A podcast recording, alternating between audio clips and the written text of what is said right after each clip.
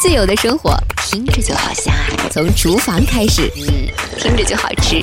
嗯，不会做饭的歌者就不是一个爱追剧的好酒鬼。我是小付老师，这里是由荔枝播客独家播出的《厨房麦克风》。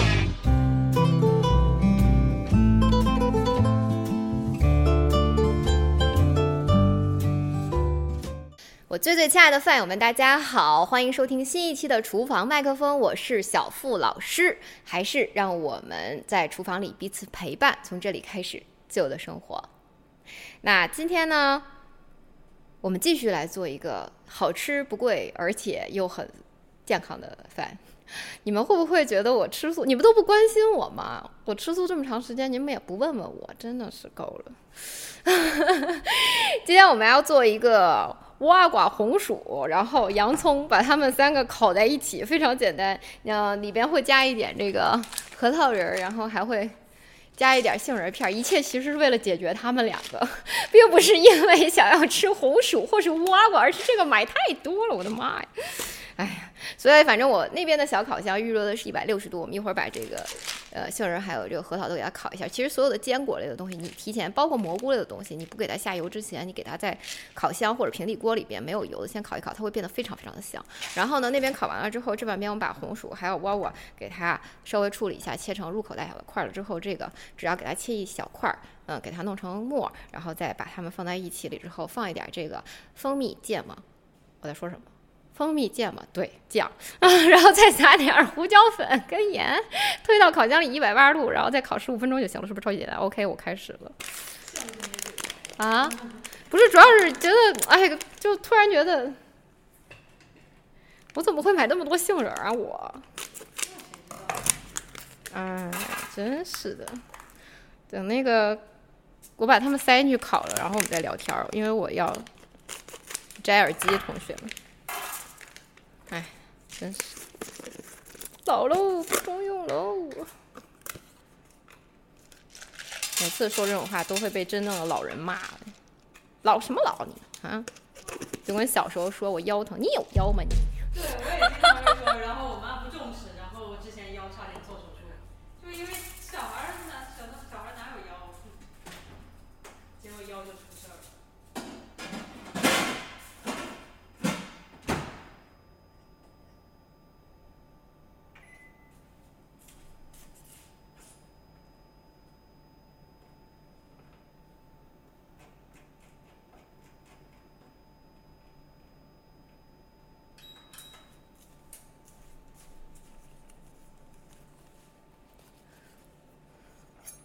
好。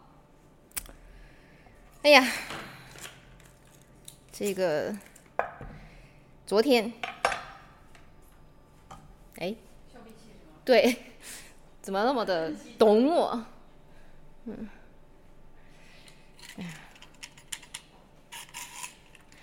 昨天我的至交好友，这个夫妻俩来找我。其实要是说从朋友的角度，我肯定是先认识我的这个姐们儿的，就是工作关系。但是我们两个人就是关系上面有点特殊，就是我俩的生日是一天的，而且呢，我姓付，他也姓付，而且呢，我是教唱歌嘛，学音乐，他是教画画，学美术，所以我们两个人就失散多年的姐妹，就只见了一面之后就一见如故。哎呀，后来呢，随着这个生活上的一些、工作上的一些变动，呃，他就搬到大兴那边去了。所以我不知道其他的朋友怎么样，人家真的是搬到了那边之后，就开始嫌弃我们城里呢。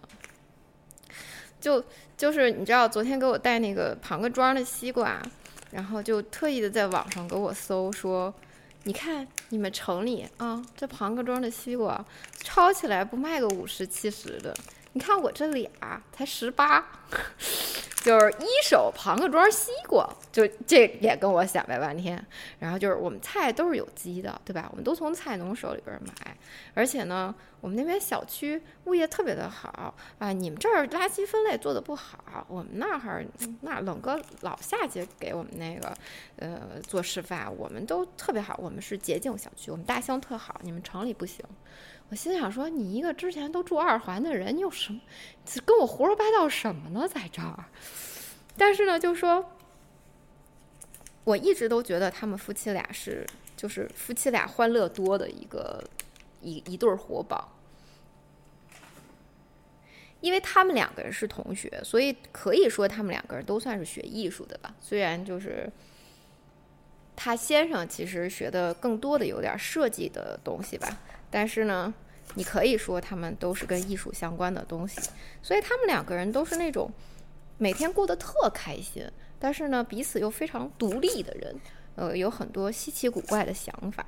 我一直觉得，就是他们两个人的这种生活，因为又不要孩子嘛，那真的是，呃，可能是很多家庭甚至很多男女羡慕的一个一个方向吧。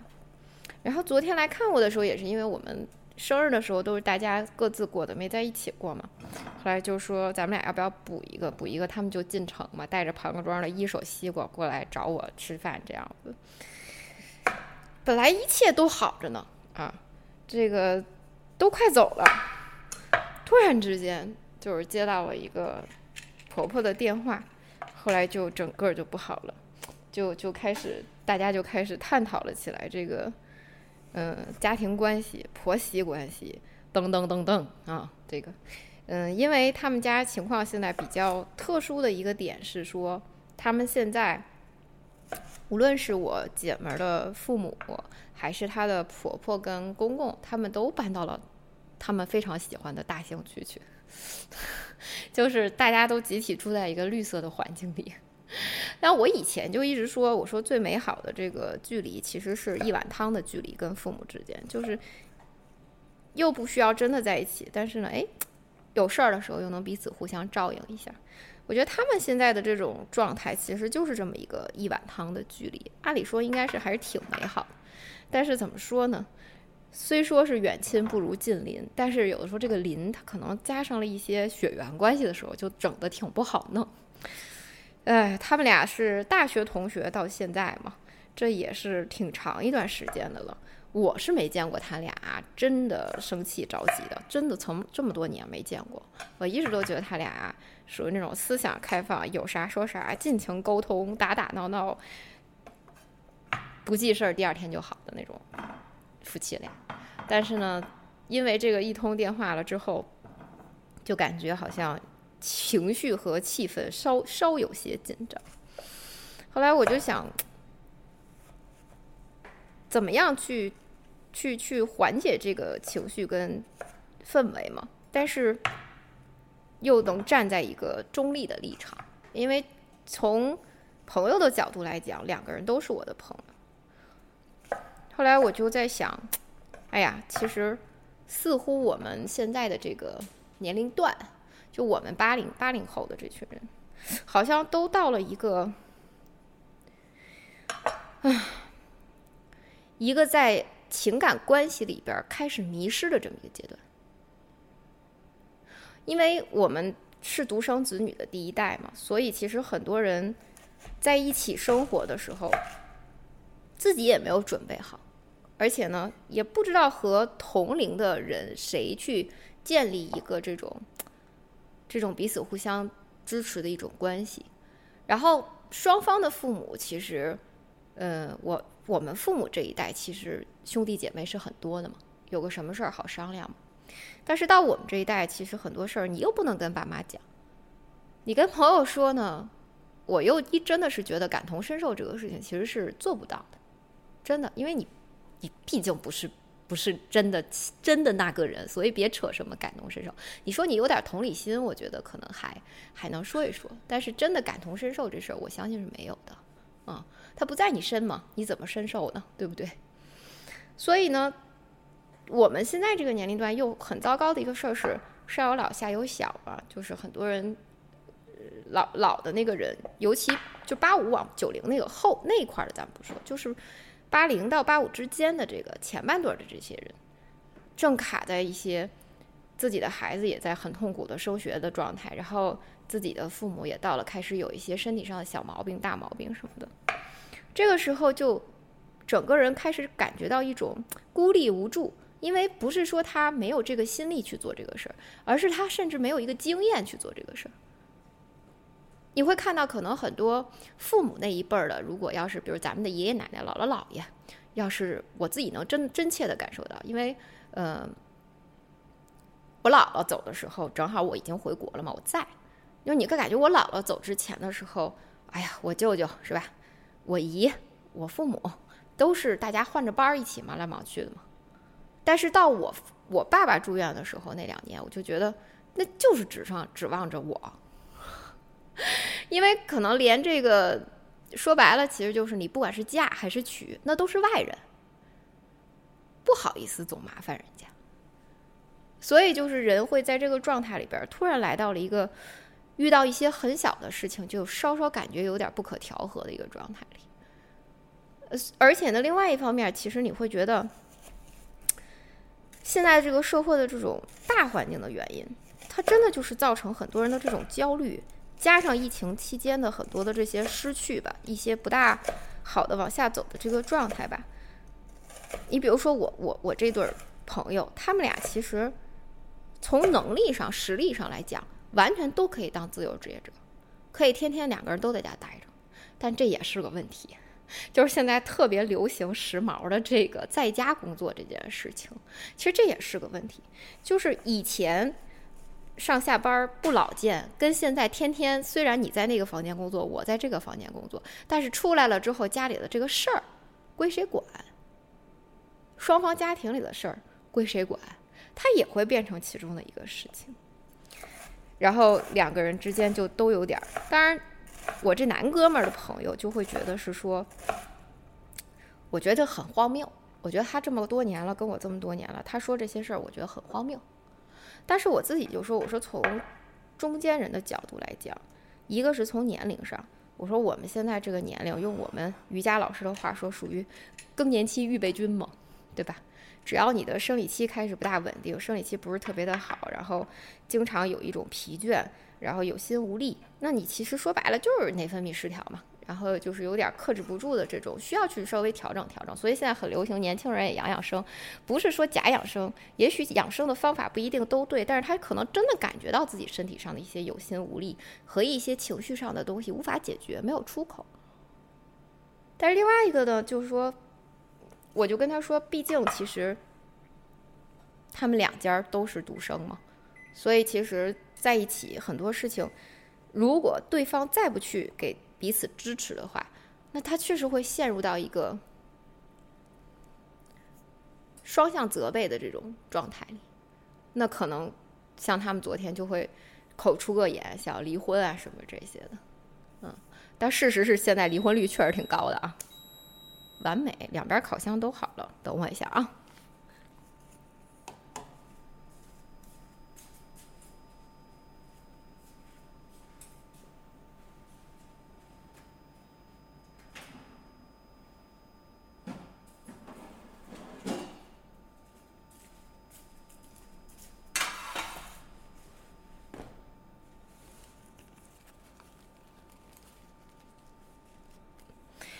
后来我就说，我就觉得我要是说人家的事儿，我这不也是站着说话不嫌腰疼吗？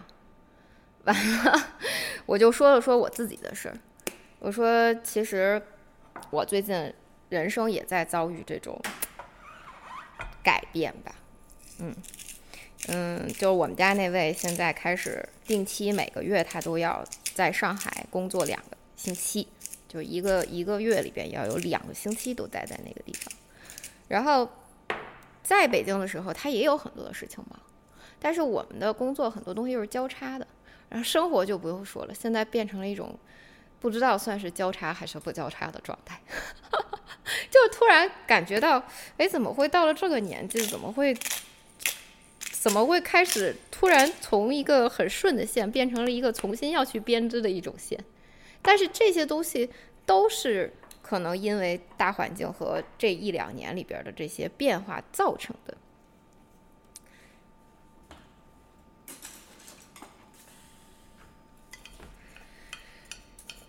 我后来就跟他说：“我说我跟他们两个人说，我说我给你们看看我写的那个日记。”他们就笑我说：“你怎么开始写日记？”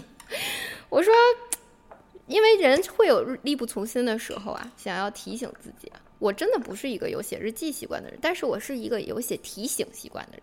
嗯，后来我就说：“我说这个一半算日记，一半算提醒吧。”我就给他们打开了。我说：“你看啊。”我这上面提醒，每天早上起来提醒。第一句话写的就是，要开始重新规划一下一个人的生活。他们俩就笑，我说这是一种状态呀。当一个人定期都要出去的时候，在的时候，他也要去忙的时候，你是不是要开始规划一下一个人的生活？就是原本大家是从你和我走到了我们，现在要开始。你是你，我是我，我们的中间还是你是你，我是我，那个我们的状态会变减少。他们俩就不说话了。我说第二个，我就给他们把印象笔记打开。我说第二个事情，我说你看，这上面我写的是这个，嗯，这个人生到了这个阶段里，却突然之间。开始要有这么重大的一个决定，过双城生活。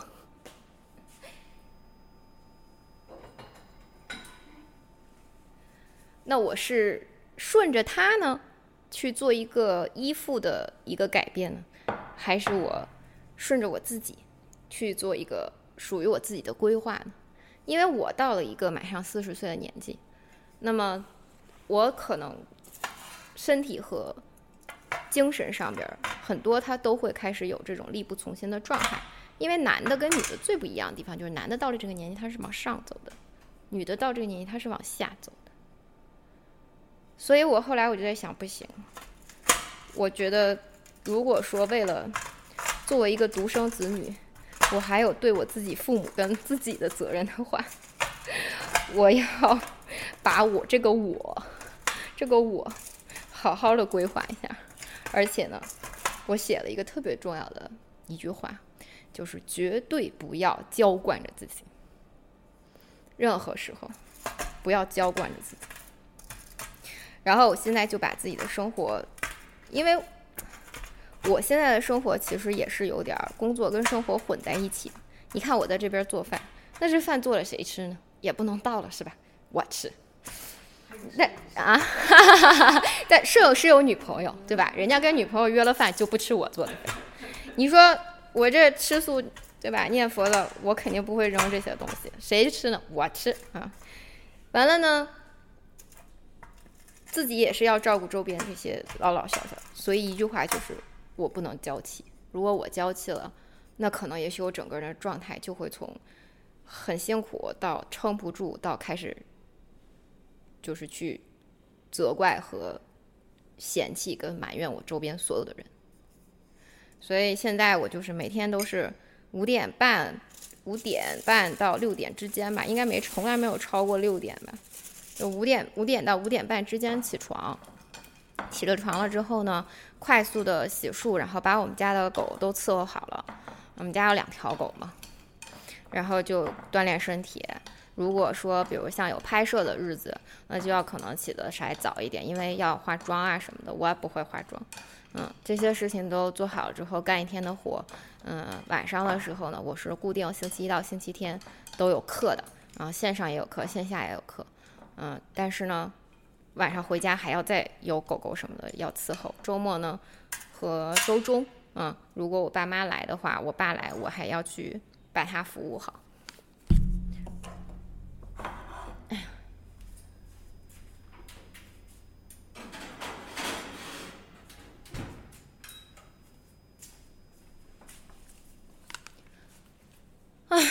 然后，当我开始做这个事情的时候，我发现了一个很微妙的转变。我却发现我自己真的就是真的改变了，而且不是朝一个不好的方向改变，我朝一个好的方向改变。我以前其实真的觉得有，因为大家都是从都单身过来的嘛，我的性格又是很难去相信另外一个人，就敞开心扉需要很长时间。其实，但是当我敞开心扉的时候，我还挺习惯了之后，其实还挺习惯。然后当开始习惯的时候，我偶尔会和他说我还挺累的啊什么的，我真的很累啊什么的。我有时候会说这个话，而且我会在那个意识上，我的身体和我的头脑会真的觉得我真的很累，然后会脾气不是特好。但是自从我开始做了这个改变了之后，我发现，哎，当我不去说我很累的时候，哎，我真的不太累了呀。就是以前一到中午就必须睡个午觉啊，或者是干点什么。就这一年多的时候，开始去做工作室的时候，但最近这一段时间，就这一个月，我中午都没有睡午觉这个环节了，也 就完全没有，就觉得嗯，我有好多好多事情要干，我把自己的东西排得非常非常的满。另外一方面呢，就是我发现我爸对我的这个状态改变了，就以前他其实不会觉得有的时候一些事情来找我。他会觉得我应该是不累，他以前会觉得你年纪轻轻什么的，但是现在他经常看得到那一位同志老去出差的时候，因为他会过来我这半边工作室跟我直播嘛，然后他以前会带点东西过来，有时候自己包包子什么的，然后现在发现哎又出差了，哎又不在的时候，他会开始跟我说，你今天送完我以后啊，你回家就几点了？我说我到家十一点了肯定，然后那个。我在遛完狗，什么弄完了之后上床，肯定十二点多了。我爸说：“那你这样不是很辛苦吗？你这样不是很累吗？”我跟你们讲，我真的觉得 我从小到大也没有受过这样的恩宠。然后我就我就说：“哎呀，我说这个，哎爸，我这现在年轻嘛，对吧？这个四十岁之前，这拿拿命买钱啊，然后四十岁之后拿钱换命啊。”我说：“你别担心了，我挺好的。”就突然觉得好像，当你不再去娇惯着自己的时候。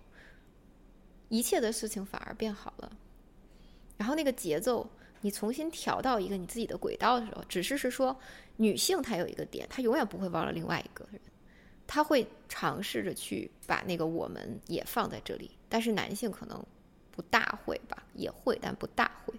那么另外一个点其实就是因为他是那个老能出去的人嘛，就我们是这个出不去的人嘛，所以可能。他的这种感同身受是完全没有的，他觉得他出去也是为了赚钱养家，他也很忙，他也很辛苦。所以当当这个时候不想吵架，然后也不想去再谈生活里或者爱情里的你我的时候，我觉得其实，在很长的一个感情关系里之后，重新去规划自己，也是一个非常重要的事儿。但是这个规划，我觉得不要带着气，不要去任性。就是我跟你讲好和你沟通，既然你选择了另外一种生活方式，那么我可能也要调整，甚至是应该这么去说，它不应该是一种生活方式，就是你就像做数学题一样解这道题，你的这个算法改变了，那么我也要尝试着去做另外一个算法，不然的话可能就会出问题。所以昨天当着我姐们儿跟她老公两个在一起的时候呢，我呢就就也说了说我姐们儿，我就说你也更年期，这是第一，第二，你们两个人太自由了，就老在家里边待着，你们俩赶紧的，就是有没有工作都找工作，出去待着待着，别老天天俩人在家里边大眼瞪小眼的。我说第二呢，我说你也克制着点儿，就是到年纪了，别老那个。就别把这些事儿太当事儿。但是我知道，其实我这姐们儿挺挺克制自我的。但是等我姐们儿真的下楼的时候，我就跟我这男哥们儿说：“我说你自己今天聊完这个有什么感觉？”他说：“我觉得他很荒谬。”我说：“那你想跟他好好过日子吗？”他说：“我就是因为好想好好跟他过日子，我才觉得荒谬啊。”我说：“其实男人也会有更年期的，只是比女的可能晚点儿。”啊，我说你也不要太洋洋自得。我说，只是是说意识上，如果你发现他现在情绪和状态开始有了一个很大的改变的时候，我说我就问你一句话：你们今天也算聊了，也算沟通了。我说你愿意让着他点吗？老高说：“我啊，我挺让着他的了。”我说：“那我问你，你愿意再多让着他点儿？”我觉得我这哥们儿虽然没松口啊，但是我觉得他是，他他是这样的一个人，就是感情关系里，既然在一起这么多年了，不会有谁完完全全的真的不顾及别人的感受，但是前提条件是你愿不愿意把你的这种改变和对方好好的说出来，然后去征得对方的一个同意，让他有一个选择权，说 OK。哪怕今天仅仅什么都不因为，就因为更年期内分泌失调了，我愿不愿意选择去谦让你一些？但是另外一个的点，一定还是能不能够自己主动也做一些改变，既不是完全的去置气，说好以后你过你的，我过我的，也不是完全的这种。那既然是这样了。要不然你就索性彻底，咱俩就完蛋就得了。嗯，我觉得还是这种偶尔平行，偶尔交叉，偶尔平行，偶尔交叉。但这个真的需要两个人一起商量。尤其像我说，尤其是我们这一代，然后包括往后嘛，就都是独生子女，都很独立人格的人。这种爱情和感情关系里的这种独立，可能确实还是要。在出现年龄上的重大改变的时候有所调整，对吧？火候很重要，你就跟这个核桃仁和杏仁似的，它烤了吧，它更香；不烤也能吃，对吧？但是烤了更香啊，对不对？那你就烤一烤它嘛，放在这里边。那红薯跟南瓜也是一样的道理嘛，看着好像哎也挺搭的，但是跟这个核桃和杏仁在一块搭配是不是好吃？你没吃过，你也不知道啊。那你试试嘛，对不对？OK，今天就聊这么多吧。毕竟我是朝着日更去的，也没了。但是，对吧，朋友们？我现在我觉得我很努力啊，我会终有一天日更的。对我每天早晚上课还有一大堆的事儿，但是这不是借口，我们不要娇惯着我们自己，我们要努力改变，努力努力再努力。OK，记得一键三连，记得评呃订阅转发，然后最重要记得去苹果播客上面去评分。好，我们下期厨房麦克风再见，拜拜。不会做饭的歌者就不是一个爱追剧的好酒鬼。我是小付老师，这里是由荔枝播客独家播出的《厨房麦克风》。